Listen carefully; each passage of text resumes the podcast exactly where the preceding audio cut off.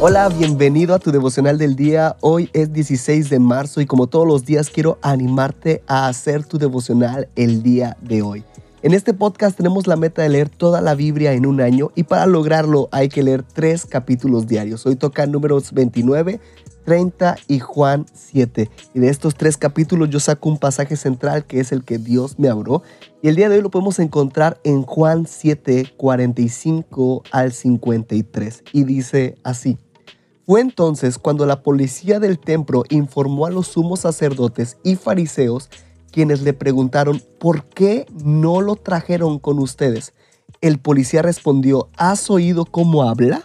Nunca hemos escuchado a nadie hablar como este hombre. Los fariseos dijeron, ¿sois llevados como el resto de la chusma?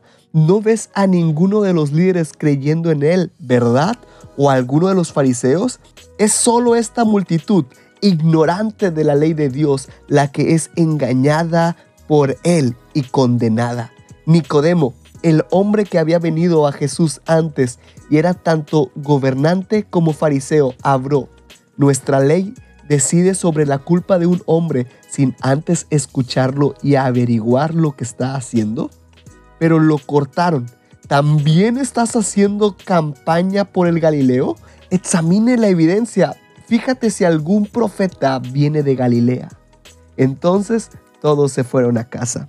Jesús estaba en una fiesta con muchas personas a su alrededor. Había demasiada gente. Algunos de ellos creían en Jesús, otros no.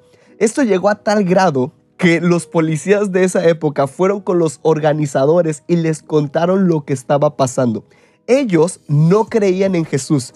En ninguna palabra que Jesús decía. Lo que me llama la atención es que estos organizadores llamaban ignorantes a los que creían en él. Pero hubo un sabio que se llamaba Nicodemo. Había un fariseo, un gobernante, diciendo, ¿acaso vas a juzgarlo sin escucharlo?